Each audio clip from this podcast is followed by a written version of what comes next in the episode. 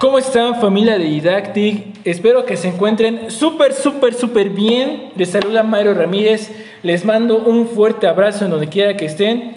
Pues bueno, vamos a hacer nuestro segundo, nuestro segundo podcast, perdón. Pero no me encuentro solo, se encuentran conmigo mis compañeras del alma. Por favor, preséntense, chicas, ¿cómo están? Bien. Bueno, Ash, ¿cómo estás? Hola, hola, muy bien. Perfecto. Octavio, aquí andamos. mi queridísima Lale, la cofundadora. Aquí andamos, aquí andamos también. La- este, Lulu. Hola, hola, bienvenidos. Y la última, pero no menos importante, Mari. Hola, hola, ¿qué tal? ¿Qué tal qué? Nada más, ¿qué tal? Sí, ¿qué tal? No, bueno, aquí está con todo. Bueno, muchachos, pues vamos a explicarle un poco más de la dinámica. Este es del Día del Mairo. Digo, del Día del Maestro. Día del Maestro, perdón, es que pues. Pues hay que entrar en ambiente, pues, May, Mairo. Pues así se le dice en los bajos mundos del alemán. Así es, pues vamos a festejar un poquito el Día del Maestro, 15 de, ma 15 de marzo, 15 de mayo, se me fue. Eh, tenemos la historia de dónde empezó esta celebración, que bueno, pues los maestros sí hacen un buen trabajo con, lo- con las pequeñas mentes del, del futuro de México. Aquí tenemos unas buenas maestras, la verdad. Felicitaciones gracias. con ustedes. Eh, empezamos con Lali, ¿qué nos puedes contar de esta fecha, de esta celebración? ¿Qué, qué, qué acontece? ¿Por qué se está celebrando esto? Sí, de hecho que es bastante curioso. Eh, yo tampoco como tal conocía la historia del origen de, pero bueno, el origen de esta historia del Día del Maestro se remonta desde a mediados del siglo XVII y que esto tiene mucho que ver con el ámbito religioso. Entonces, bueno, se supone que el 15 de mayo el santoral católico celebra la fiesta de San Juan Bautista. Entonces, eh, bueno, un sacerdote eh, teólogo y pedagogo, ya desde ese entonces, eh, que consagró su vida a la formación de maestros que se dedicaban a la educación de hijos, de artesanos y niños de escasos recursos, fue digamos que el pionero de, todo, de toda esta celebración, ¿no? Entonces, bueno, por estas obras, el 15 de mayo de 1950, el Papa Pío, Pío, ay caray, Pío XII, nombró a San Juan Bautista de la Salle el patrón universal de todos los educadores. Y pues ya esta fecha se convirtió en una de las más emblemáticas para el Día del Maestro. Pero bueno, aquí en México, de donde se remota el origen, pues esto es gracias o se lo debemos al presidente Venustiano Carranza, quien en 1917, a iniciativa de los diputados Benito Ramírez y Enrique Viesca, decretó que el 15 de mayo se celebrara a los maestros en nuestro país. Entonces, interesante, ¿no? Yo la verdad no sabía que tenía tanto que ver a lo mejor la iglesia con la celebración. Don Venus. Ey. Venustianito para los amigos. Pues eh, sí, la explicación está muy bien dada. Tampoco me había imaginado que se montaba de algo religioso.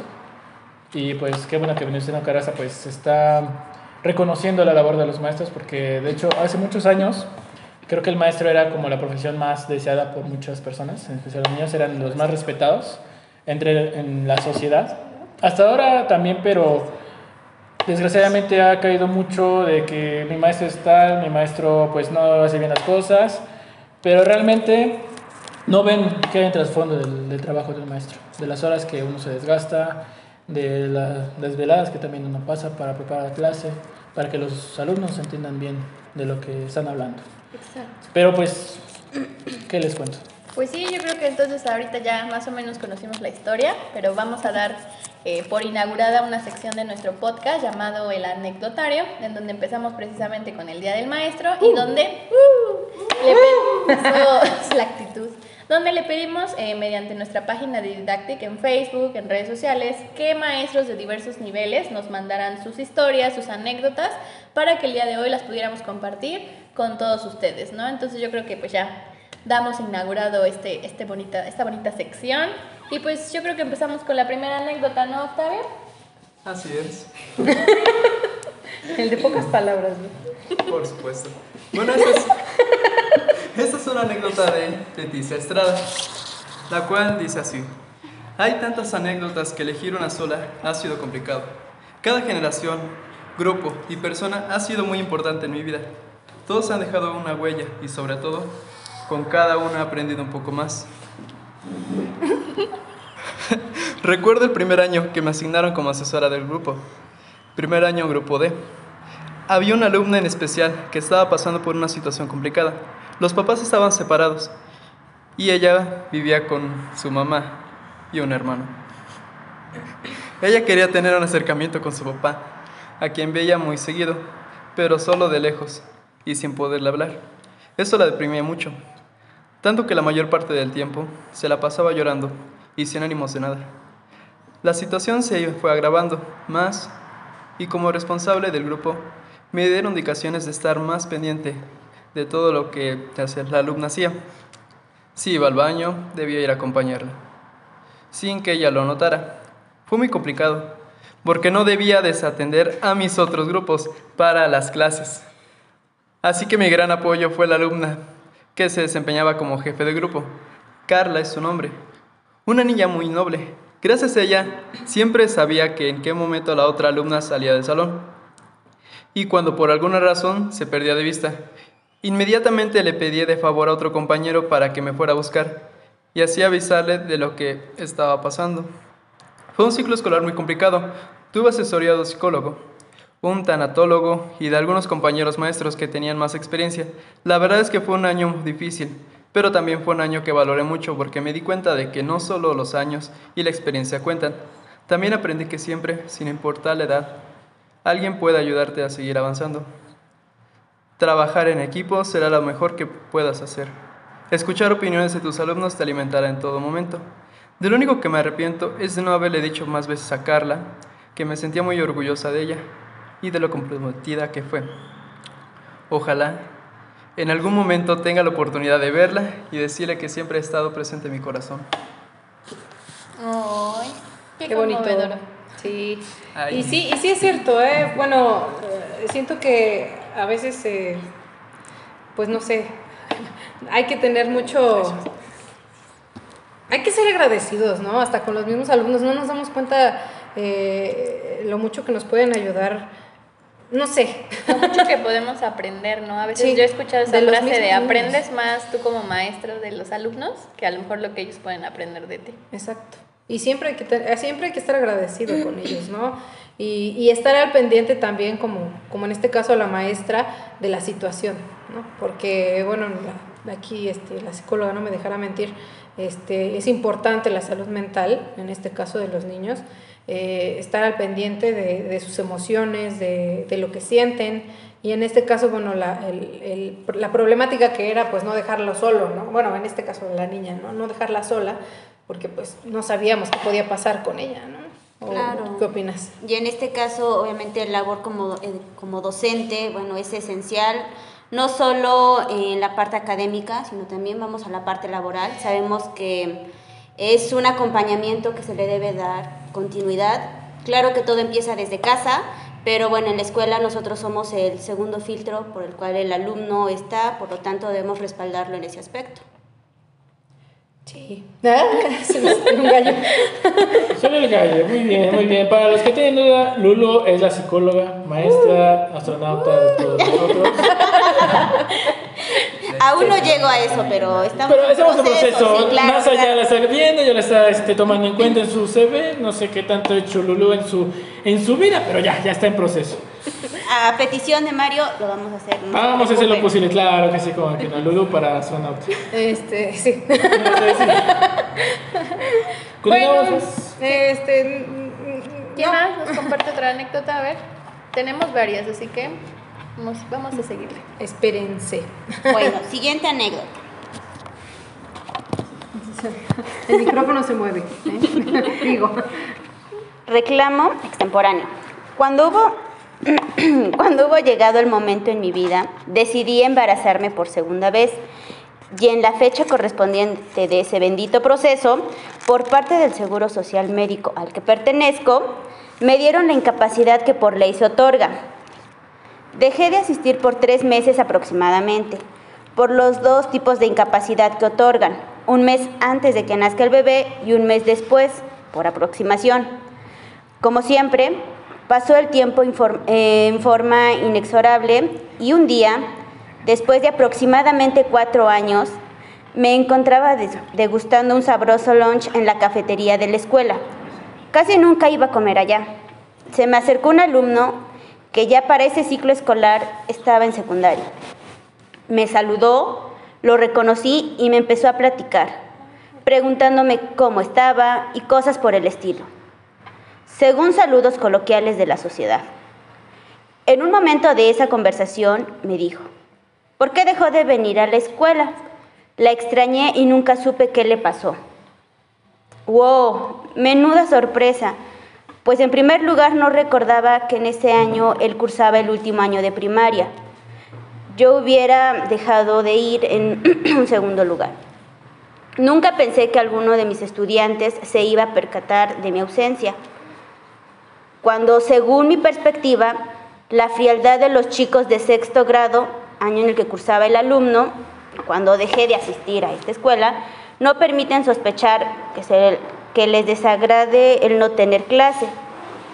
Le respondí diciendo la razón de mi ausencia en esos meses y resulta que, efectivamente, haciendo después una especie de reflexión personal, no volví a ver a los chicos de sexto grado de ese ciclo, pues mi hija nació en abril, terminando mi incapacidad hasta casi el siguiente ciclo escolar.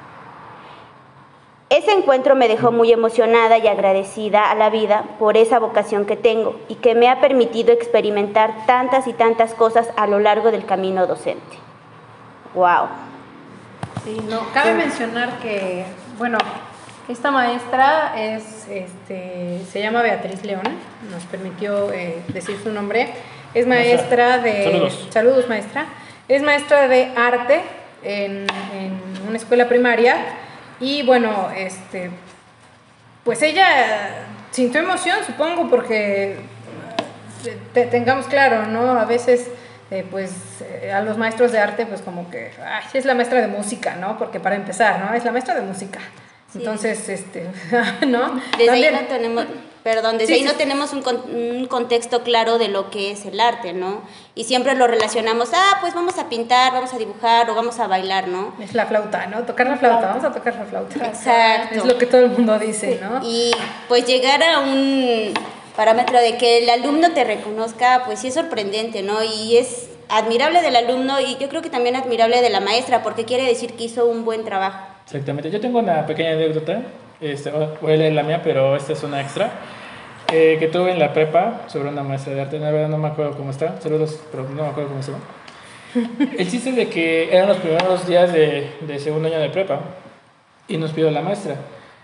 En la libreta que ustedes ya traigan para la materia, en la, en la portada van a poner una obra de arte, una pintura, escultura, lo que sea, pero algo de arte. Al otro día lo van a traer y van a explicar por qué lo pusieron. Ok, todo genial. Yo ya tenía en mi mente qué, qué iba a hacer. No sé si ubican el Cristo Redentor de Sao Paulo. Sí, sí. Ok, perfecto, ese. Sí. bueno. Exactamente el que tiene los brazos abiertitos. Ajá. Ese me ha gustado desde hace años. Entonces ya forré mi libreta, todo bien. Pongo la imagen, al otro día ya es clase y cada uno fue diciendo, pues, por qué puso el. Paso yo y a, ver, Mario, ponte con mi libreta. A ver, Mario, ¿qué, qué pusiste de, de obra? Ah, pues yo puse el Cristo Redentor de Sao Paulo. Ah, muy bien. ¿Y por qué lo pusiste? La verdad, mi respuesta fue muy sincera, pero no pensé que iba a causar esa. A ustedes a lo mejor les va a causar. Pues yo le dije, ah, pues porque soy católico, maestra. No, hombre. Terminé de decir la palabra católico y mis compañeros, inclusive la maestra, se empezaron a reír. Les dio muchísimo, muchísima risa y cada vez, durante todo ese año, cada vez que me vio la maestra se empezaba a reír y se acordaba de, ese día. O sea, me hice fama con ella desde que fue segundo día de, de clase de segundo. Pero eso fue una anécdota muy, muy, muy chistosa. Que me marcó y hasta ahorita todos mis amigos todavía se acuerdan de eso. El católico le llaman. El católico. Eso No, y habría que, estaría interesante conocer el punto de vista de la maestra, ¿no? Ver qué recuerdos tiene, eh, cómo los relaciona y qué tan significativo fue en ese momento para ella. Sí, este, obviamente fue un momento de, pues, un poco de gracia, pero pues, creo que le caigo bien. De que le caigo bien la maestra. Excelente. Además de que, pues, fue, fue buen alumno en, en prepa, no por nada, pues. No, no puro 10, pero... Óigalo. No puro 10, pero pues ahí la llevamos, ahí No la le llevamos. diremos- le diremos Oílo. sí. Este, No no, no, se Continuamos todo con la lo que siguiente, dice. May, por favor, este, sigue con la anécdota. Vale, vale. Se llama Gracias Maestra. Mi labor ha tenido algunos cambios, siendo no solamente el estudio de la flauta desde y para siempre, sino que han sido enseñanzas de arte en general, coros, orquestas infantiles, percus- percusivas, etc. Como muchas veces a lo largo del trayecto en este camino docente, tuve un alumno que nunca cumplía ni mediante con materiales ni con dedicación para la clase de flauta que en ese ciclo escolar impartía a los chicos. Aun cuando la maestra de grupo me apoyaba para que el chico cumpliera y fuera aprendiendo por lo menos lo indispensable, no obtenía respuesta favorable jamás. El tiempo pasó y este chico se cambió de escuela. Pasando aproximadamente dos años desde el ciclo escolar, hubo un concurso de bandas en la escuela. Para ello, muchas escuelas nos visitaron para precisamente mostrar sus habilidades en este rubro musical. Salí del edificio de primaria y me dirigí al edificio central, cuando a lo lejos de un pasillo visualicé una figura humana que se acercaba cada vez más a mí, abriendo los brazos. Se aproximaba y en mi distracción de pensamientos, al momento no relacioné su voz al saludo, que podía dirigirse a mí. Después de caminar unos cuantos metros más, me vio ya más de cerca y me dijo, Maestra, dándome un abrazo, ¿cómo está? Soy Uriel, su alumno de cuarto E, con la maestra Anita, compañera que ya se jubiló. ¿Me recuerda? Soy su alumno, el que nunca traía la flauta. Ese comentario me causó mucha emoción y alegría, puesto que reconoció que nunca había cumplido. Me cambié de escuela y ahorita vine por el concurso de bandas, que gracias a usted pude lograr. Sus enseñanzas me ayudaron mucho y siempre me había llamado la atención estar en una banda. Muchísimas sorpresas también con este acontecimiento, puesto que como es aparentemente no, no le interesaba mi clase y no cumplía o no quería obedecer, al final de cuentas le interesó. Sí aprendió, sí quiso y sí cumplió su sueño de estar en una banda. Vaya. Wow, ¿no? Pues sí, porque de no, de no cumplir a, a estar dentro de una banda, este, sí. sí, de hecho esa anécdota también es de la misma maestra, la maestra este, este Betty León. Eh, saludos maestra, otra vez. Eh, sí, o sea, no sé, y que tu mismo alumno reconozca, ¿no? Así como de, maestra, ¿se acuerda que yo era el que no cumplía con nada? Pues aquí. Aquí estoy. Aquí me tiene. en banda de música, ¿no? Entonces, este, pues no sé, yo la verdad, eh, eh, cuando estaba en primaria, a veces no llevaba la flauta. Por dos. Sí, sí, todos fuimos, todos, a todos nos tocó. Pero pues pobres maestros, o sea, bueno, yo por ejemplo, eh, yo soy maestra de educación especial y lo veo, o sea, sí puedo entender a la maestra porque muchas veces es este... eh, no reconocen como tal, ¿no? O sea, tienen a su maestra de grupo y es la maestra de grupo y ya, ¿no? Y si van a USAER, pues ay, qué padre con la maestra de USAER y allá se quedó y nunca se acuerdan de ella. Y todas las materias que somos extra, ¿no? Como inglés, como, este, exacto, computación, como en este caso arte, que les daba música, somos como que punto y aparte, ¿no? Entonces, eh, el hecho de que un alumno se acerque y te reconozca y, y- y realmente, no sé, admire tu trabajo o haya, o ponga atención tantito en tu trabajo, sí es como que eh, reconfortante, ¿no? Como que sí, sí, sí, sí, se siente padre. Se siente uno valorado, eh, yo creo que pues agradecido a pues, muchos de- se siente uno bien, no, muy aparte pues la paga económica, pero es la paga sentimental. Sí, exacto. De que sí estás haciendo un buen trabajo, de que tus, tus ves a tus niños felices, contentos, de que a lo mejor te lleguen a dar un, un detallito, un chocolate, una manzana, una sandía. Una, Como- una gallina, Una gallina. Sí, no, sí. Pero yo, bueno, yo no soy maestro, claro. Eh, yo siento que, bueno, eso nunca fue mi profesión.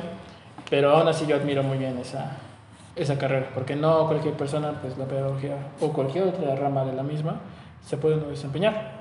Igual yo creo que otras carreras se pueden hacer de maestros, pero igual se tiene que tener el, el toque para hacer llegar a los, no solamente a niños, sino también a jóvenes universitarios más adelante o alguna persona que necesita un- una ayuda. Sí, sí, sí, realmente hay que valorar mucho a los maestros, y no porque sea una, sino porque tuve también maestros y, y es, es, es una labor pues que sí, sí, sí cuesta trabajo. Pues miren, yo tengo una anécdota de este, la maestra Verónica Ramírez y bueno, pues aquí les va. Bueno, en realidad son dos en una, se las voy a leer y ahí me dicen que. La primera es la, la primera es la primera, ¿eh? Oigan. Y nunca dejará de ser la primera. Venga, con la primera. Eh, eh, dice, ¿cómo olvidar aquel ciclo escolar? Tenía primer año, niños hermosos, traviesos, ocurrentes, pero había uno en especial que me llamaba la atención. Aquel niño siempre ausente, muy temeroso, con ganas de aprender, pero tenía eh, algo más. Y con el paso del tiempo me doy cuenta que era un niño que sufría mucho en casa y tristemente fue comprobado que así era, ya que su mamá lo golpeaba horriblemente y él no tenía la manera de defenderse. Fue un caso muy triste en la escuela. ah, había maestras que hasta se lo querían llevar a su casa para que dejara de sufrir. Pobrecito, al ver su cuerpo todo maltratado y la, impor- y la impotencia de no poder hacer nada hasta que las autoridades correspondientes tomaran el caso. Sinceramente, esa experiencia fue muy triste porque jamás te imaginas hasta qué grado los adultos pueden destrozar la infancia de un niño. Donde quiera que esté, le pido a Dios su vida haya cambiado por bien. No. Esperemos que sí, esperemos que haya cambiado. Yo creo que sí, bueno, no sé qué, qué tiempo tiene esta Anécdota. anécdota, pero pues qué bueno que Pues esperemos que sí realmente haya cambiado, porque esto de la contingencia y el estar en casa todo el tiempo, bien pudo haberle beneficiado o lo, de lo contrario, pues perjudicado al alumno. Si ya estaba en una situación pues, crítica de violencia intrafamiliar, ahora imagínense En un posible escenario en, este, en esta época. Entonces, Sí, no pueden escapar, ¿no? Porque yo creo que incluso estar en la escuela, pues es el único escape de los pobres niños, ¿no? Claro. Este, bueno, Sí. en este caso los que están, los que sufren de violencia y el hecho de pues estar encerrados en su casa y todavía violentados, pues imagínense, ¿no? Sí, Debe ser claro. horrible. Igual los niños pues dicen, pues ¿a dónde me voy? ¿Quién me puede ayudar, no? Sí, y es que uno no. dice, pues no, no hay nadie que me ayude, solamente los únicos son mis papás, pero Sí, Pero si no sien- escuela- Ay, perdón. No, no te No, puedo sí, Y ya en la escuela, pues ya ves a la maestra y es como de dices, bueno, veo una figura a lo mejor de que me va a proteger, que me pueda ayudar. Y pues ahora, con, como dicen, con la pandemia, pues ya todo se vino abajo. Sí, pues ojalá y realmente le hayan dado un seguimiento a las autoridades locales, porque si es una situación crítica, ahí ya no vamos a hablar únicamente de lo pedagógico, sino también ya de lo emocional y sabemos que en la actualidad en ese aspecto estamos un poquito mal. Sí, definitivamente. Pues de esta misma maestra, Verónica Ramírez, tenemos otro este, anécdota, ah, vamos a cambiarle un poco, vamos a darle un giro a lo triste, este, para volverlo un poco gracioso. Y dice, un día, al terminar las clases, aparecieron dos madres de familia, ahora una de ellas gran amiga de familia. Estaba eh, guardando mis cosas de trabajo. Les aclaro que estaba a pocos días de irme de incapacidad por maternidad. O sea, digamos que tenía una panza muy grande la maestra. Entonces, resulta que al salir del salón me encuentro con dos alumnas que debajo de su ropa se habían colocado una pelota para simular el estado de maternidad de su maestra. Fue un, maes- fue un momento tan divertido y ahora que lo recuerdo vuelvo a sonreír como hace ocho años. Solidaria a sus alumnas. también nos vamos con ella. Todos queremos incapacidad. Ay, qué padre, ¿no? Ay, qué chistoso ver a dos niñas con...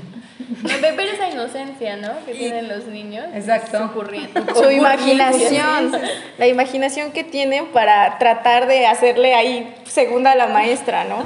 No, según tercera. Sí, qué padre. Qué. Bueno, voy a decir mi, mi anécdota. Ese es anónimo, no, no puso su nombre, no quiso. Bueno, vamos a respetar esa parte. Dice, el año pasado, recién iniciada la pandemia, una familia de mis alumnas se contagió, al igual que la mamá y el papá. Las niñas las tuvieron que enviar a otro estado, fuera de Puebla. Mandaron a las niñas con su, tía, hermana de su mamá. no pensando que ya no volvieran a ver su papá. El padre lamentablemente falleció. Al inicio del año escolar, las niñas regresan a Puebla y se tiene que venir una de las tías a la ciudad para ayudar a la casa, principalmente con el tema de la escuela. La mamá ya tenía que trabajar en un sitio de tiempo completo. Después necesitaba alguien quien le ayudara con las niñas de la tarea y a cuidarlas. Hubo una entrega de libros de texto en la escuela y ellas, las tías, no podían recoger los libros por lo miedo de la situación, que esa persona, que esa persona era nueva en la ciudad, no conocía a nadie, no conocía el entorno ni cómo trasladarse. Yo empecé a ayudar a la familia, me ofrecí a entregarle los libros, le comenté, sin problema, yo los recojo y los voy a entregar. Y así le hicimos. Los voy a entregar a una cuadra de la casa, nos quedamos de ver y le entregué los libros. Llegué al punto de encuentro, llegó la hermana de mi mamá, de, bueno, la mamá de mi alumna, y junto con la niña. Eh, mi alumna, yo no pensé que iba a llegar, bueno, que iba a llegar la pequeña, llegó con su tía, ahora pues en día no supero el momento cuando llegó, pues dice mi niña, corrí y me, me quería abrazar, me quedé bien, me le quedé viendo, le dije, ¿nos podemos abrazar? Y me dice, sí, mis, hay que abrazarnos, por favor, necesito que me dé un abrazo. Eh, sí sabe que mi papá se murió, dice la, niña. Dice, sí, hija, sí, sí supe. Me da el abrazo eh, fue algo muy triste porque fueron sentimientos encontrados. Por una parte fue triste, pero a la vez lindo de que tuvo la, la confianza de abrazarme a pesar de la contingencia de que estaba a la sana distancia. Eh, ella necesitaba un abrazo de la maestra. Las dos nos pusimos a llorar, pero no sabía qué decirle al respecto. Le dije que te quiero mucho y sabes que cuentas conmigo para todo. Nos dice, fue una vivencia muy difícil, estamos viviendo cosas muy fuertes por la contingencia. Sí, creo que yo creo que al, al, menos nosotros, por lo menos uno o dos alumnos conocemos que a lo mejor pasaron por situaciones similares ahorita de la, de la contingencia, ¿no? Entonces sí es, sí es muy duro, sí es muy difícil, es algo que no teníamos previsto, creo que a todos nos cambió la vida, pero ahora imagínense a los niños que perder a sus familiares de esta manera, yo creo que sí ha de ser un, trauma, se puede decir trauma, pues muy fuerte, ¿no? Sí, pues imagínense, si nosotros como adultos creo que en algún momento ya sufrimos la pérdida de algún familiar cercano por o a causa de COVID o algún rezago de, entonces imagínense cómo se siente un niño al estar en una situación similar y pues vamos a tomarlo desde este punto, ¿no? Perdió a la figura paterna, una parte elemental para la vida del alumno o del niño en este caso. Sí, no, y qué satisfacción, ¿no? Por parte de la maestra, digo, Sí, se siente feo, pobre maestra, ¿no? Sintió feo por ver a su alumna así, pero pues eh, el hecho de que la niña haya buscado como que la acogiera, ¿no? Eh, de, querer sentir el cariño por parte de ella, ¿no? ver a alguien eh, fuera de, su familia que, que, la apoya, que la quiere, y, y que haya sido la maestra, que la maestra se haya dado cuenta de esto, no sé, no sé qué hubiera hecho yo, yo creo que también me pongo a llorar con ellas porque se ha de ser muy triste, ¿no? Y más, pues es una niña, pues, está tomando lo que es la vida y fue, es un momento muy, muy duro, fue un golpe muy fuerte para toda la familia, especial la niña. Y en el momento dado pues nosotros le hemos dicho mamá a alguna maestra y yo creo que sí, sí este, que a todos nos ha pasado. Pero a fin de cuentas las maestras o maestros son nuestros segundos padres. Mantenemos una, unas ciertas horas en la escuela. Eh, no todos sentimos la misma confianza, pero unos sí nos llegan y sentimos, sabe que tengo un problema, quiero que me aconseje y creo que las maestras nos digan, no, no tengo tiempo, no, pues adelante. O sabes que después de clases hablamos con, con, mucho gusto. Esa parte es muy, muy, muy, muy hermosa de, por parte de las maestras, que tienen ese tacto con, con los alumnos, ya sean niños o hasta adolescentes, porque igual los adolescentes tienen problemas en casa y, sí. y necesitan ese, ese apoyo, porque en las escuelas pues es la donde pasan más horas y con quién le digo, mis amigos pues no me van a entender, me van a tomar a juego. Mis tíos pues cómo me comunico, no, pues la figura adulta que tengo más próxima pues es eso es una maestra. Y es sí. padre, ¿no? Que llegue el alumno y te diga, puedo contarle algo y cuando te empieza a contar la historia o lo que le ha sucedido, pues tú te sientes en cierta forma con un grado de responsabilidad porque ya estás adquiriendo información confidencial que obviamente no puedes mencionar, pero pues también tienes que hacer algo al respecto porque si te lo están contando, pues no lo vas a dejar como a la deriva ya, ok, pues gracias por tu confianza, bye, ¿no? No, al contrario, tienes que ver que, en qué lo puedes apoyar. Quizá el simple hecho de estarlo escuchando para nosotros no significa nada, pero para el alumno significa mucho y va a ser prácticamente su todo en ese momento.Igual las maestras ven a lo mejor un alumno que está preocupado, está angustiado, lo ven, a lo mejor pues algún golpe en la cara, pues las maestras pues, actúan, de, oye, ¿qué te pasó? Y me ha tocado ver casos de que pues igual maestras defienden a los alumnos, oiga, pues, ¿qué, qué te están haciendo en casa? ¿Quién te está golpeando, no? Y pues, conociendo más niños más pequeños, pues sí pueden intervenir y, y adelante se vale, porque pues son igual, bueno, tenían nuestras defensoras. Yo, pero en mi caso, sí tenía esa, esa confianza este, con mis maestras, no con todas, pero sí con, con algunas, y hasta el momento, pues me las voy a, a topar con mucho agradecimiento, ¿sabe qué maestra? Pues abrazarla y quererla. Me acuerdo una, una maestra, me llevaba súper bien con ella, repetí como tres veces un ejercicio, hasta la final lo hice bien y me dio una patada en el, en el trasero, literal, me dio una, una patada, pero no fue agrede, fue como una patadita de órale, pues, ¿cómo que no puedes? Sí puedes, ¿no? Motivación, motivación. motivación. Esa fue una motivación. Pero es, es chido, es ¿Te como... funcionó? ¿Te funcionó? Me funcionó y pues ahorita pues carrera terminada. Maestra, maestra, maestra, ma- maestra Maru, pues muchas gracias por la patada de la suerte. Este... Pero es que sí, hay maestros que te llegan a marcar. O sea, creo que todos en algún momento nos hemos encontrado a, a un maestro. Yo puedo decirlo de una maestra en la secundaria, que sí, wow, mis respetos para mí. O sea, fue una gran persona, me estuvo apoyando en cuestionar qué podía estudiar, qué, qué podría seguir. Entonces, créanme que ahorita el volver a encontrarla sería algo genial para mí, porque siento que fue una de las ¿cómo se llama? personas ¿Cómo se llama? fue una de las personas que me orientó hasta cierto punto a elegir la profesión que tengo. Me dijo, eres buena en esto, yo te sugiero esto, y estuvo acompañándome en ese aspecto, en el área profesional. Eh, tuve la fortuna de encontrarla en una ocasión acá en Puebla. Desafortunadamente olvidé su número, pero créanme, se llama Rocío. La maestra se llama Rocío. Créanme que, wow, ella la tengo en un concepto de la mejor maestra que he tenido hasta el momento. Un aplauso para Ana Sara. Maestra- Sí. Bien. Quiera que esté. No, yo también tengo hay una anécdota de una maestra. Creo que mis compañeros ya la saben, pero eh, hay un, esta maestra ya era grande, eh, tenía, Rosita. sí, Y, Sí. y- y- una maestra, este, pues ya grande de edad, ¿no? Pero y también ya con mucha experiencia en, en la docencia. Era maestra de química, eh, ya se jubiló, ya no está. Eh, su nombre es Rosita Cabrera. De repente ya no supimos nada de su vida, pero bueno, este, nos daba clase en la prepa y eh, una vez, eh, pues yo era jefa de grupo del, de este grupo, bueno, del, del grupo en el que estábamos con ella. Ella era nuestra, es nuestra tutora y lo que hicimos fue pues quererle festejar su cumpleaños y eh, llevarle mariachi, eh, llevar tacos, este, eh, ¿qué? De carne árabe y así un montón de cosas, ¿no? Total que esta maestra era súper cerrada, ¿no?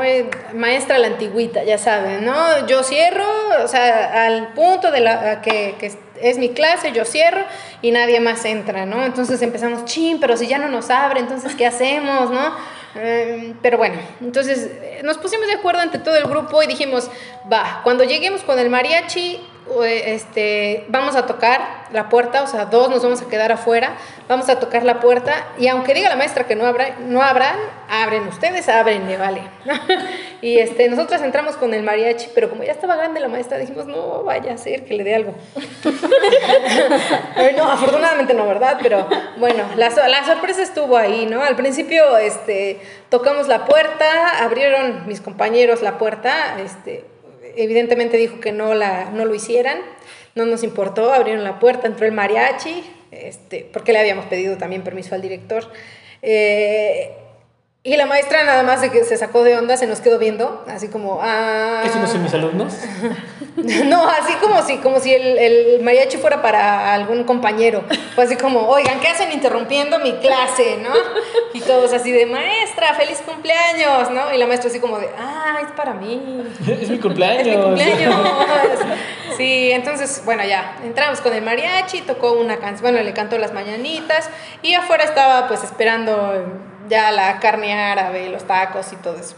Entonces, este, sale compañeros, pues vamos a comer, entonces pues eh, todos empezaron a salir para ir a comer afuera en un jardincito y este pues ya estábamos todos afuera y la maestra, y la maestra, pues la, seguía el mariachi toque y toque y, la maestra, pues no llegaba la maestra, ¿no? Resulta que pues regresamos al salón y la maestra seguía escribiendo eh, este, las, ay, ¿cómo se llaman? Los elementos químicos con su número de oxidación, Oh, porque era lo que quería, ¿no? valencias. Entonces, este, seguía poniendo ejercicios en el pizarrón y le empezamos a decir, maestra, este, está allá afuera el mariachi y cobre, cobra por hora. Entonces, este, Por- por- no, eh, Los tacos. por favor. Y dice, no, es que tengo que terminar de poner la, la, la tarea, ¿no? De, de su, su trabajo. Y nosotros, maestra, nosotros lo terminamos de escribir, se lo pasamos a nuestros compañeros, pero por favor, salga, está el festejo, su festejo allá afuera, ¿no? Y, y bueno, o sea, la anécdota, te, te, te pones a pensar, ¿no? ¿Quiénes realmente tienen vocación? ¿No? Esta maestra que, pues, a pesar de que, eh, bueno, cualquier maestro diría, bueno, me voy a mi celebración, está bueno, ahí luego les paso su trabajo, ¿no? Esta maestra, pues, se quedó, ¿no? Y dijo, primero lo primero, y ya después, este, me festejan lo que quieren, ¿no? Porque realmente tenía vocación, ¿no? a pesar de todo y a pesar de ya sus años de, de servicio que, que, que, pues no sé cuántos eran, pero, pero sí, Sí, Imagínate, si dices que ya tiene una edad pues poco avanzada es porque sí tiene la vocación. sí, sí, Si sí, es de que la maestra le gusta lo que empezó y lo terminó bien. Dijo, para tener una jubilación, pues es de que estoy combinando algo que empecé de la mejor manera con los alumnos que empecé a querer. Y pues qué, qué bonito detalle de, verdad, de, los, de los mariachis. Pero igual que pues qué, qué, qué chistoso que no se fue a su celebración. No, no, no salió, no. No la que era su cumpleaños. Bueno, pues vamos a continuar con las anécdotas. Así es, tengo A ver, otra anécdota. Nos dice, igual esta es anónima. Entonces, vamos a escuchar. Nos dice, actualmente soy profesora de nivel superior y de posgrado. Quisiera en estas fechas hacer algunas reflexiones en relación a la actividad como docente. Empezaré diciendo que jamás pensé dedicarme a la docencia, a pesar que fui conociendo grandes maestros que fueron de gran significancia en mi vida, nunca quise ser como alguno de ellos. Es más, no creo en la vocación romántica y maternal que se le atribuye a una maestra. Según el diccionario de la Real Academia de la Lengua Española, la vocación se refiere a la inspiración que una persona siente procedente de Dios para llevar una forma de vida. En ese caso, mentiría si digo que nací con vocación de servir o que nací para ser maestra. En lo que sí creo es en la conciencia de alta responsabilidad que una persona debe de tener para hacer lo mejor posible un trabajo, una encomienda, un encargo. Si yo decidí aprender a ser maestra universitaria, lo he hecho capacitándome al máximo grado para hacerlo. Tengo 17 años siendo maestra y creo que nunca, nunca he recibido mensajes cariñosos el día del maestro. Mis estudiantes nunca me han dicho que soy su favorita, ni que me quieren. Saben que no les creería. Pero he descubierto en sus ojos un destello de admiración, gestos de frustración o de emoción relacionados con la búsqueda de su aprendizaje. He sido testigo del descubrimiento de potencialidades, he participado en retos personales, he labrado sueños reales con muchos de ellos. Para mí, la educación formal se trata de pulir sueños, labrar caminos, dirigir naciones. ¡Wow! ¡Qué profundo! Y sí, ¿eh? Sí, la verdad es que sí, es, les digo, esta, esta anécdota es eh, anónima, sin embargo, sí, sí conozco pues quién me la mandó, la verdad me, me conmueve mucho, yo sé que ahorita no, bueno, nos está escuchando, entonces, pues, eh, ¿qué le digo? ¿Qué le digo? sin duda, créame que por mi parte también es una gran labor la que la que ha hecho, y pues la felicito, y, y en parte yo creo que sí nos conmueve, ¿no?, escuchar esta, esta historia. Sí, me siento identificada, ¿sabes? Porque, pues, ella menciona algo así como de que no, este, pues ninguno de sus alumnos le han dicho que, que, que, que- que la valoran, ¿no? O que, que- Que nunca la han felicitado el día del Ajá. maestro. Exacto, es parte de, ¿no? Y yo tampoco digo, yo tengo tres años de servicio, ¿no? Pero pues sí, sí se siente a veces feo, ¿no? Que, que no te feliciten, pero realmente la satisfacción viene de en el, en el momento en el que ves eh, los resultados de lo que estás haciendo, ¿no? Eh, cuando el alumno, si querías, por ejemplo, en mi caso no, en mi caso lo que yo busco siempre son como eh, no sé, que aprendan a vestirse, que aprendan a sumar, que aprendan cosas de esas. Y, y cuando veo que lo logran, aunque sea pequeñito el avance, no, es una satisfacción enorme, aunque ellos no me, no me sepan decir, ay maestra, este, es usted lo máximo, ¿no? Porque pues, no, de, de, de eso no se trata tampoco. Creo ¿no? que a veces no lo decimos, pero sí lo sentimos. Y Exacto. como ella decía, yo podía ver en, en sus ojos ese destello, ese brillo, ese el, el que también tiene esa satisfacción de que, bueno, este, quizás con mi ayuda ellos pudieron ser lo que ahora son, ¿no? Entonces, pues vamos a continuar con otra anécdota más. Bien, esta anécdota es de la maestra Janet. Saludos a, a la maestra desde donde se encuentre. Bien, la anécdota dice así. Te voy a compartir una de mis experiencias más bonitas. Ay, ay, ay. Ay, de maestra. Ah, claro, de maestra. No, Lulu nos va a compartir su anécdota. Es de la maestra Janet. Ya ven que la falta de atención también existe en Didactic. Va. Bien, vamos a iniciar nuevamente.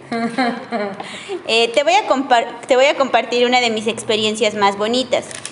Cuando mis niños realizan su primer lectura es algo que en lo personal disfruto mucho, ya que se combinan muchísimas emociones, alegría, nostalgia, aventura, satisfacción, orgullo y más. Al igual su proceso de escritura, lo que más disfruto es la, es la práctica de la, de la primera carta a los Reyes Magos. Y es muy padre disfrutar de esta experiencia, que además eh, sabes que son sus principales herramientas de educación y formación para toda su vida. Sí, cómo olvidar la primera carta a los Reyes Magos, ¿no? Sí, no, sí, bueno.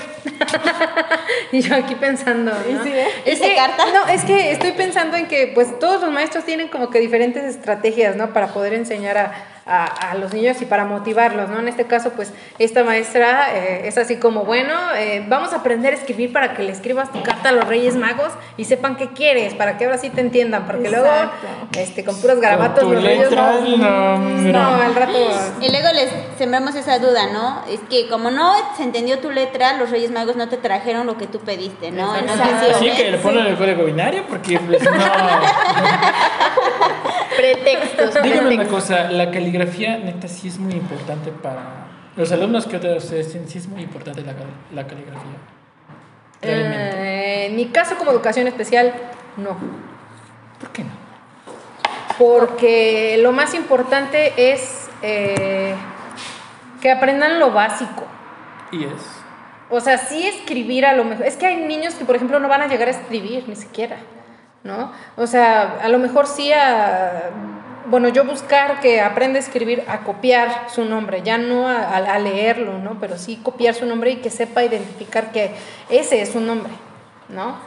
La letra, o sea, que haga la letra súper redondita, eso ya no lo vemos así como que tan importante, sino más bien que aprenda lo básico de la lectura lo que le va a ser funcional en la vida. Porque de qué le sirve a un niño, en mi caso, que son niños este, que tienen alguna discapacidad, de qué le va a servir al niño eh, saber, este, no sé, eh, ecuaciones, ¿no? Si nunca las va a utilizar realmente en la vida. Al niño lo que le va a servir es eh, conocer, no sé, por ejemplo, eh, las señales de tránsito, ¿no? Porque si encuentra eh, alto, ¿no? O sea, espérate, ¿no? El, muñequito este que dice que se tiene que esperar para no cruzar la calle, o el, el- la El color, figurita, exacto, la figurita que dice este veneno, ¿no? O sea, e- esto, es para, esto no lo debes de tomar, no te lo, no te lo debes de, de comer porque te puede hacer daño. Entonces, esos son los tipos de cosas que de verdad funcionan o de verdad le van a servir. Ya como tal, la caligrafía, en mi caso, pues No. Bueno, yo coincido mucho contigo. Bueno, siento que en pedagogía, si nos inclinamos más por la educación tradicionista, sí, la letra impecable y demás, ¿no? Pero en mi caso, eh, a mí la letra es lo que menos me, me interesa en cuestión de mis alumnos. O sea, yo inclusive se los he dicho a ellos, a los papás, o sea, yo no quiero crear calculadoras o diccionarios andando, andandes por la vida, ¿no? O sea, realmente lo que yo quiero es, exacto, o sea, que realmente ellos generen un aprendizaje significativo, no que realmente almacenen la información que yo les puedo dar. Entonces, es algo que incluso eh, debato mucho con algunas personas, la parte de, no, exígele que mejore la letra, que te haga planas, que te haga, pero al menos para mí eso no les deja ningún aprendizaje. Exacto. Iñaki, Iñaki. Sí. No, igual se van, pues, ya maestras ya tienen conocimiento, las que son un poquito más adultas, pues se van a lo tradicionalista. Claro. Ustedes ya vienen a innovar la educación, no siempre va a ser lo mismo. Obviamente, pues, libros, eh, la parte tecnológica sí, pero pues ya hay otros métodos, ¿no? Y como dices, no siempre va a ser un diccionario, una calculadora. Algunas cosas no es necesario que se enseñe, pero sí identificar algunas cosas que sí realmente le importen en la vida. A lo sí- mejor quizás lo que a un punto podríamos así como que tocar dentro de, a lo mejor sí es la ortografía. Ah, la Eso claro. sí es algo de mucho cuidado, porque luego sí ves que te dicen aiga y es como de, "Ay, por cada que dicen así, tengo así como conocidos que mencionan esa parte. No, pues es que creo que realmente todos hemos llegado a escuchar a alguien así. o ciertas otras frases que sí deben de, de tener mucho cuidado, no, y yo realmente, realmente es algo que yo sí les pido mucho a los alumnos, que cuiden la parte de la ortografía o de la manera de que se expresan. Bueno, ese es, no es, es gramática. La gramática. Sí, es que aquí hay mucho mexicanismo. Y por ejemplo, esa, esa palabra aiga, pues es de, pues sí, a ver, de ay, ¿no? Pero eh, sí tengo igual, tengo fa- este, conocidos, tengo amigos de la carrera que dicen aiga. Sí. Y amigos de la de, de comunicación. ah, muy bien. Confirmo, confirmo, chicas, confirmo. No, es que sí hay que tener cuidado. Creo que realmente sí la ortografía, la gramática. Creo que a nosotros nos tocó maestros muy exigentes en esa parte en la escuela, en la prepa, en la secundaria. Y sí es algo que hasta hasta a ti sí te- se te llega a salir, porque a mí no digas, ay no, o sea, sí se me ha llegado a salir cierta cosa, es como de, ay Dios, ¿a poco dije esto? Pero ya tratamos de corregirlo, ¿no? Pero pues a lo mejor sí es un punto que debes de tener cuidado con los alumnos, porque luego crecen y pues siguen teniendo esos errores, entonces pues todo se va, se va transmitiendo. Es que ese es el punto, ¿no? Estar dispuestos a corregir, porque en ocasiones siempre nos dicen, esta palabra no se escribe de esta forma o eh, una palabra básica que también en- hemos estado escuchando constantemente, en base. Nos han eh, mencionado acerca de que es con base a lo establecido. Eso. Entonces, bueno, creo que aquí ya depende mucho de la apertura que tenga cada uno de, pues, de los participantes, porque así nos escriban 10, 20 planas y nosotros no queremos modificar esa parte y no estamos dispuestos a cambiar, híjole, pues va a ser muy complicado también hacer cambiar a nuestros alumnos. Sí, sí, sí. Eh, yo lo he visto, por ejemplo, en, en mi rama que es educación especial, al momento de querer este, nombrar, por ejemplo, a los a las personas que tienen discapacidad, que les dicen con capacidades diferentes, con este Inhabilidad, es cierto. no dicen discapacitados, Creo que es el que más se conoce, el discapacitado. discapacitado y di- ahora dicen con este capacidades especiales, ¿no? especiales. También dicen Ajá, eso. sí, sí, sí. Y eh, pues realmente eso no está bien dicho, pero pues algún- alguna vez me dijo, es que nosotros pues no lo estudiamos, no lo sabemos, hasta que alguien nos lo dice, pues es como conocemos la cómo es en realidad, ¿no? Y pues eh, de una vez ya que estoy aquí hablando, eh, comento, antes que nada se antepone que es una persona, ¿no? Claro. Es una persona con y ya lo que la, la condición La que tenga, ¿no? Una, es una persona con discapacidad, una persona con sordera, una persona con ceguera, una persona y si le puedes llamar por su nombre mucho, Mucho mejor, mejor, ¿no? claro. A, a estar de, diciendo, ay, que el sordito, que el cojito, que el manquito. No, eso que ya el-". es o sea, eso discriminante. ya es, este, se oye feo, ¿no? Pero bueno, este, tenemos otras dos, dos, Ajá, dos anécdotas. otras dos anécdotas más. Este, Bueno, pues eh, aquí tenemos otra anécdota. Esta es de la maestra Sandy Miranda y nos dice, apenas había entrado a mi primer colegio de monjas y estaba muy nerviosa, ya que le daba clases a los, tercer, a los tres niveles de bachillerato. Al acercarse las fechas patrias en septiembre, mi directora me encomendó hacer unas dinámicas con los tres grados para una representación. Lo único que se me vino a la mente fue hacer alusión al abrazo de Acatempan y dividir a los alumnos en los dos ejércitos contendientes. Les dejé hacer la bandera representativa de cada uno y aprenderse unos pocos diálogos, pero claro, me vieron joven e inexperta y me agarraron de bajada. No hicieron nada y el último día de ensayo estuvimos casi dos horas tratando de sacar el montaje adelante y nada, ni las dichosas banderas tenían. Para acabarla de regar, yo me sentía súper mal del estómago y tenía un dolor insoportable. Eh, ya al punto de las lágrimas, un compañero docente se apiadó de mí y fue a poner orden, ya que ni su nombre me había aprendido. Al final las de ¿qué? Al final las cosas salieron bien y poco a poco fui aprendiendo cómo hay que hacer para trabajar con alumnos de diferentes edades y siempre cargo con medicinas por si las dudas. Muy importante también, cargar con medicinas. Uno nunca sabe lo que puede pasar. Y sí, realmente, eh, pues cuando uno es nuevo, ah, pues es difícil, ¿no? Digo yo que llevo tres años de servicio, ¿no? Pero este, al principio sí cuesta trabajo y hay que irle agarrando el modo, ¿no? Pero pues una vez que, que ya tenemos experiencia, pues pues ya es más, más, más fácil este, hacer todo este tipo de actividades, pero no, a veces también los maestros se pasan, ¿no? Bueno, los directivos, eh, tus superiores, ¿no? Porque ya te quieren cargar la mano cuando hay actividades y pues tampoco se vale, ¿no? Bueno, pues les voy a compartir otra experiencia. Mi experiencia docente. Quisiera iniciar expresando que esta labor no es nada fácil soy docente desde hace nueve años y sinceramente nunca me imaginé que me dedicaría a la docencia, pues siempre me incliné hacia el área administrativa, pero las circunstancias me pusieron donde me encuentro hoy. A través de esta intervención, quisiera platicarles un poquito sobre mi experiencia en la docencia. Me he enfrentado a diversas situaciones, algunas desagradables y otras entrañables. Dentro de las desagradables, comentarios despectivos por parte de otra mujer colega que por su edad mayor no veía con buenos ojos que una mujer embarazada estuviera frente a grupo. Comentarios malintencionados de maestros haciendo referencia a mi cuerpo e insistencia a invitarme a salir a tomar un café. Esto también me ha sucedido por parte de algunos alumnos. Molestias y reclamos fuertes por parte de estudiantes al enterarse de una calificación poco favorable.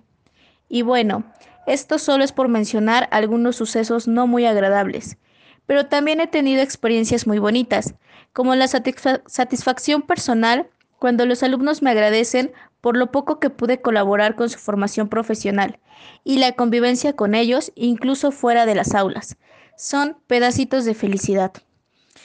Hablando del trabajo docente, realmente este es un trabajo que absorbe muchas horas al día pues debemos actualizarnos, hacer planeaciones, preparar clase, revisar trabajos, elaborar exámenes, realizar tutoría y subir al CIA. Actualizar programas, entre otras muchas actividades. Y todo esto lo hacemos, o al menos yo lo hago, con el corazón, pues el tiempo pues con el tiempo he aprendido a valorar mi trabajo y todo lo que implica, sobre todo a mis estudiantes y lo que ellos también me enseñan a mí pues aunque suene muy trillado, pero en verdad ustedes son nuestros maestros y de ustedes aprendemos mucho. Como todo ser humano, a veces no nos sentimos con los mejores ánimos por diferentes situaciones, pero tratamos de dar lo mejor para ustedes, pues son nuestro motivo. Fue en el año 2012 cuando me invitan al programa de escuelas de tiempo completo a dar clases en una primaria, impartiendo la materia de vida saludable me tocan los siguientes grupos, cuarto, quinto y sexto de primaria. Me dije a mí misma, muy fácil, son niños, no será tan difícil. Cierto, no fue difícil que comprendieran lo que les explicaba. Sin embargo, lo triste de ello, la mayoría tenía problemas.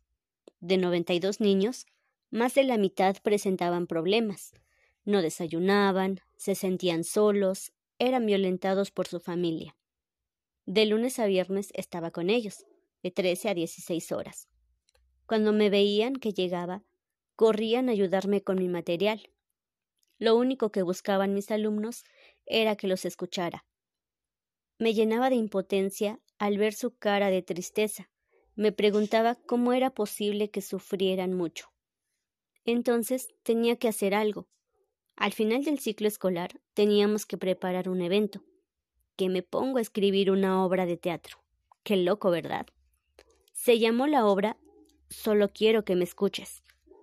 La obra trató de alimentación y le di drama con la ausencia de los papás. Recuerdo no teníamos nada de escenografía. Escogimos la música mis alumnos y yo. Teníamos cuatro mesas, tres sillas, cosas que logramos llevar de casa. Tuve impacto en mi obra. Logré que los papás lloraran y abrazaran a sus hijos. Después les di a los papás una plática de alimentación. Si hubiesen visto la cara de los niños cuando los abrazaron. Mi punto de vista es que si los profesores fueran más empáticos, todo sería tan diferente. Tal vez escuche mal. Siento que mis alumnos son parte de mi formación como docente, como persona. Ellos me hacen soñar que puedo dar mucho más. Amo ser docente. Autor Miss Katy. Y continuando con las anécdotas, esta dice así. Hola, mi nombre es Michelle Guadalupe Amador Sánchez. Hace aproximadamente 11 años cumplí el gran sueño de mi vida, ser maestra de preescolar. A lo largo de ese gran camino, la vida ha puesto en él muchos corazoncitos amorosos, sinceros y con ganas de aprender, los cuales han dejado una gran huella en mi ser. Recuerdo cada una de las caritas de los niños y las niñas que han estado a mi cargo. Incluso logro recordar sus nombres y las habilidades tan maravillosas que desarrollaban. Entre tantas experiencias vividas de este gran labor, me atrevo a compartir con ustedes el día que Dios me dio la oportunidad de ser maestra de un niño de educación especial, el cual tenía dificultades para ver, y sus manos eran sus ojos. Él, cada día al llegar a la escuela, tomaba mi mano y me decía que me quería mucho, porque lo ayudaba a moverse dentro de la escuela. El sentir sus manitas, acariciar mis mejillas, era lo más lindo de mi día a día. Y más porque siempre tenía una palabra de aliento para mí como decirme, hoy te ves muy bien, qué linda estás, eres la mejor. Entre otras frases que me hacían amar cada día mi profesión. Además de valorar la vida y la vida de cada una de las personitas que estaban a mi cargo, esta, como muchísimas otras experiencias vividas, son las que me han permitido crecer cada minuto en lo personal y lo profesional.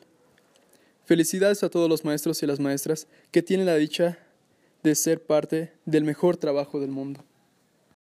Y pues pasamos ya casi a una de nuestras últimas anécdotas que nos comentan. Pues todo comenzó con mis primeros años de maestra. Tenía un y solo había trabajado tres meses con los niños que fuimos de vacaciones. Y yo pensé que al regresar iban a llorar o a odiarme ya que era muy poco tiempo. El niño llegó y de lejos me vio, sonrió y dijo, Hola Maeta, Vania. Me sonrió y esa fue la más bonita anécdota que tuve a principios de mi carrera. Esta anécdota es de... Este, ay, ya la perdí. Ya la tengo. Es de Claudia Cuellar y nos cuenta lo siguiente. Atención, compañeros. Ya dejen de estar. Venga, a ver. Dice, esta anécdota me tocó vivirla cuando estaba trabajando en el jardín de niños. En temporada de calor, regularmente cuando llegaban al salón a cierta hora de la mañana, les pedía a los niños que se quitaran sus suéteres y los colgaran en el perchero. En esa ocasión se los dije, pero me, llamó me llamaron eh, de la dirección y salí del salón. Cuando iba regresando al salón, a lo lejos escuché aplausos que decían, ¡eh, eh, eh, eh, eh! eh". Los niños, cuando voy entrando, una eh, bueno, de los niños, los niños iba, estaban gritando, ¡eh, eh, eh! Cuando voy entrando, una de las niñas se había quitado el suéter, el jumper y la blusa. ¡Qué rico! Y estaba subida en una mesa bailando y con el suéter le daba de vueltas encima de su cabeza y los niños le aplaudían y la animaban a seguir. Empezando el table dance infantil, eh, así se empiezan las carreras. Claro, Empezando la a ver, profesión. aguanta. Dice, claro que la bajé de la mesa, le dije que no era correcto lo que estaba haciendo, que se vistiera, le pregunté por qué hacía eso y ella me contestó, es que eso hacía su mamá. ¡Oh! No, hombre, pues sí. Este, Sí, empezando la profesión. Claro. No, es que aquí es donde nos damos cuenta que, pues, desafortunadamente o afortunadamente, los niños son esponjitas que todo, Sí. todo absorben y más, imagínense si lo ven desde casa. ¡Qué vergüenza! No, yo que su mamá, ay, no. Que tu, que tu hijo vaya a la escuela, que, que te llamen de la escuela y que te digan, ay señora, es que su hija se subió este, Pues es el stripper. a la mesa y empezó a, a encuerarse. Y ya los niños andaban bien aquí. ¡Eh, eh! Y vendiéndole eh". billetes. De- De mentiras. de- de mentiras. De mentiras. De esos que dicen, este, con valor, ¿qué? Sin valor. No, sin valor. Valor. Juego didáctico o algo así. Billetes didácticos. sí, no, no, qué vergüenza. Pero Pero es bueno. que igual los padres tienen que tener mucho cuidado con lo que dicen, con lo que hacen, con lo que piensan también, porque los niños lo van a reflejar con sus amigos, hasta con la misma familia. Y a lo mejor en una reunión familiar, pues el niño va a decir algo y el papá, cállate.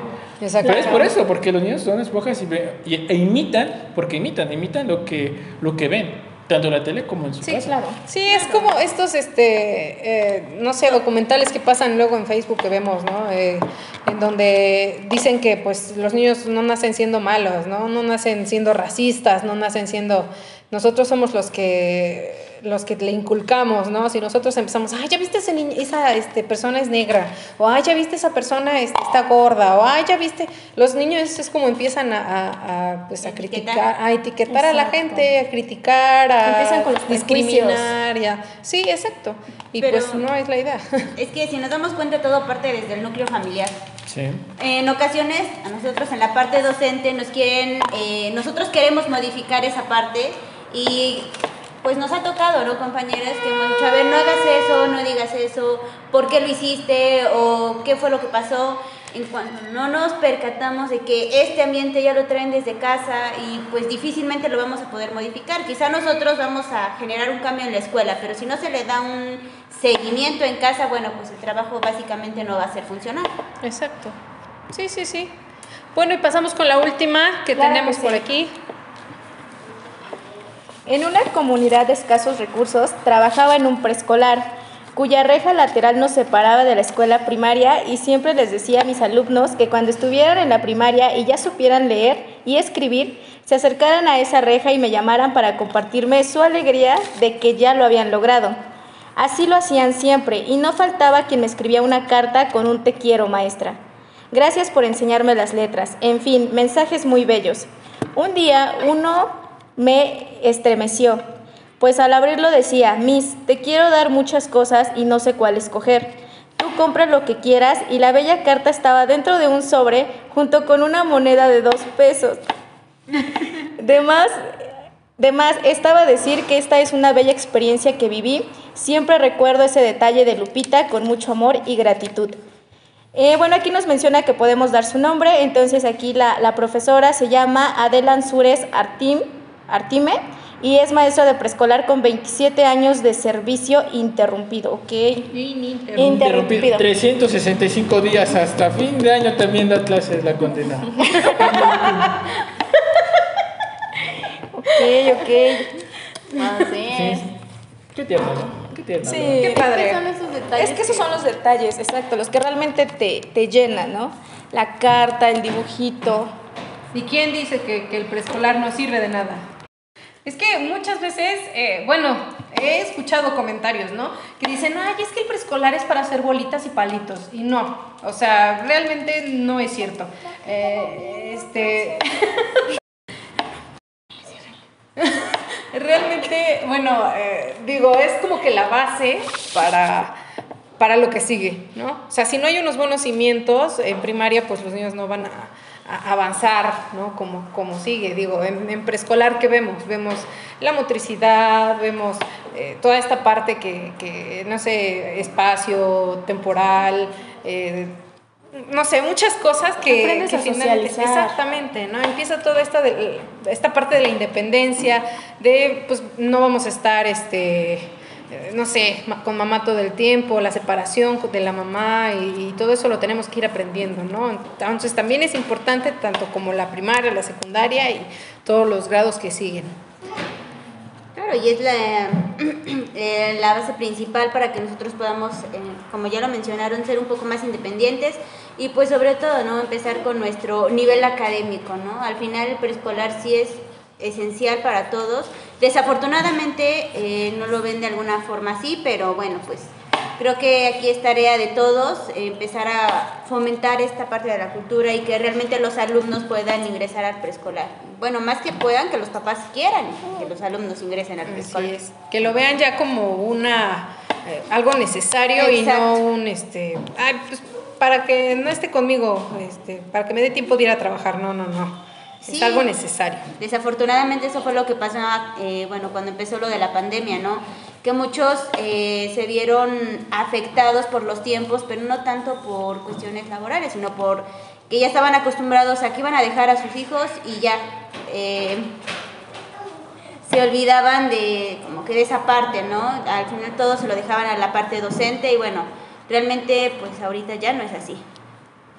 Exacto. Pues bueno, Bueno, familia Didacti, pues estamos concluyendo con este anecdotario precioso, hermoso, encantador, chulo, guapo de los días de maestro. Creo que fueron anécdotas de todo un poco, eh, alegres, tristes, eh, de risa, no, no tanto. Pero creo que cada quien tiene su propia historia con algún maestro en algún momento dado, ya sea en la primaria, prepa o incluso en la universidad. Bueno muchachos, pues me despido de ustedes, Mario Ramírez, aquí están con mis compañeras. felicidades a todos los maestros y gracias a todos los que nos apoyaron. Y gracias a aquellos que nos marcaron, porque de alguna manera ellos fueron una parte elemental para que cada uno de nosotros tenga la profesión que tiene. Así es. Muy bien chicos, y nosotros somos... Transformando futuros.